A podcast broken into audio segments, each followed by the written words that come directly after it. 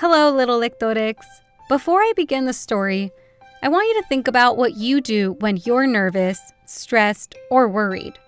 Sometimes I call my sister Gabriela to chat and hear her advice. Other times I go on a walk with Julian and our dog Rocky el Travieso. The story today will give us some ideas to relax and calm down in times when we may not know what to do.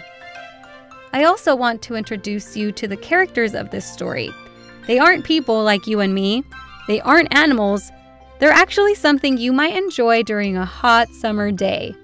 Julieta la Paleta is a watermelon flavored popsicle, and Ana la Congelada is a yellow freeze pop. I'm not sure what flavor, but my guess is probably mango or pineapple.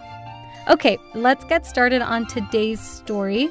It's titled Julieta la Paleta Keeps Her Cool by Amber Hefner. Julieta la Paleta is in a tizzy. What's wrong, amiga?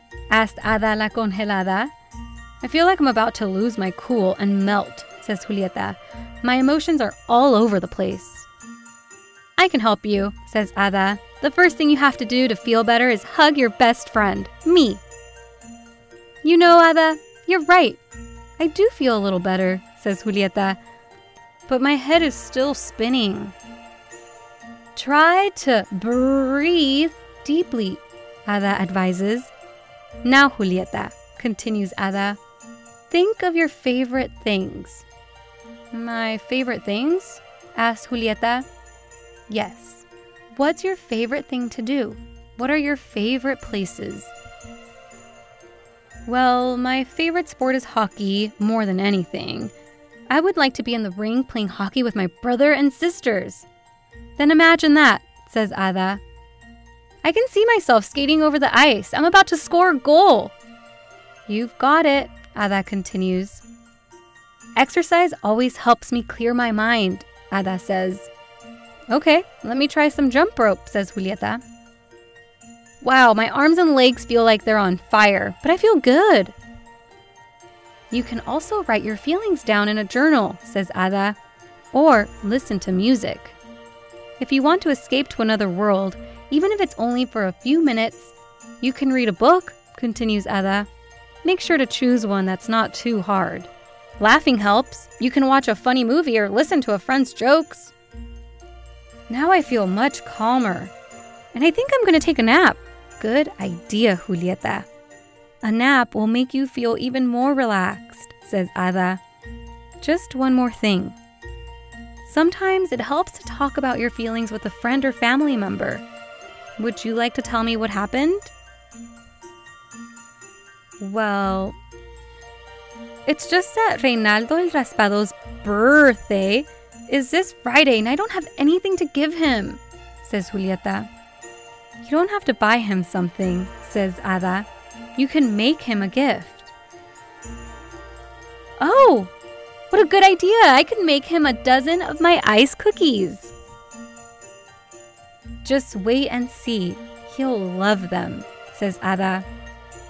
See how you calmed yourself down first and then you came up with the perfect solution? Thank you, amiga, for all the advice says Julieta. You're brilliant.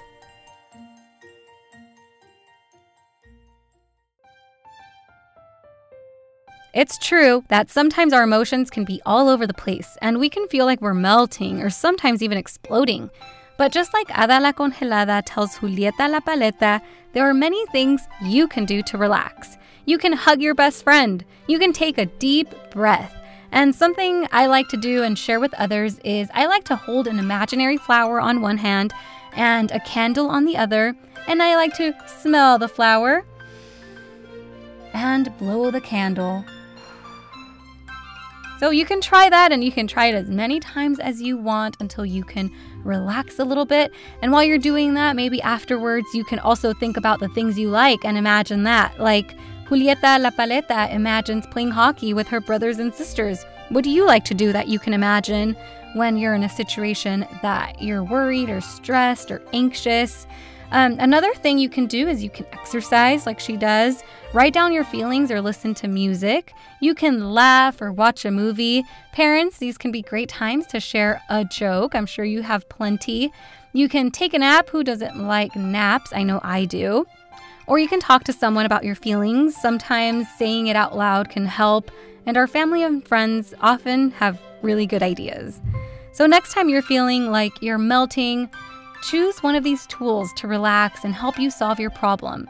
Parents, we are the examples, so remember to model some of these strategies and remind your little lectores what they can do when their emotions may be a little bit unregulated.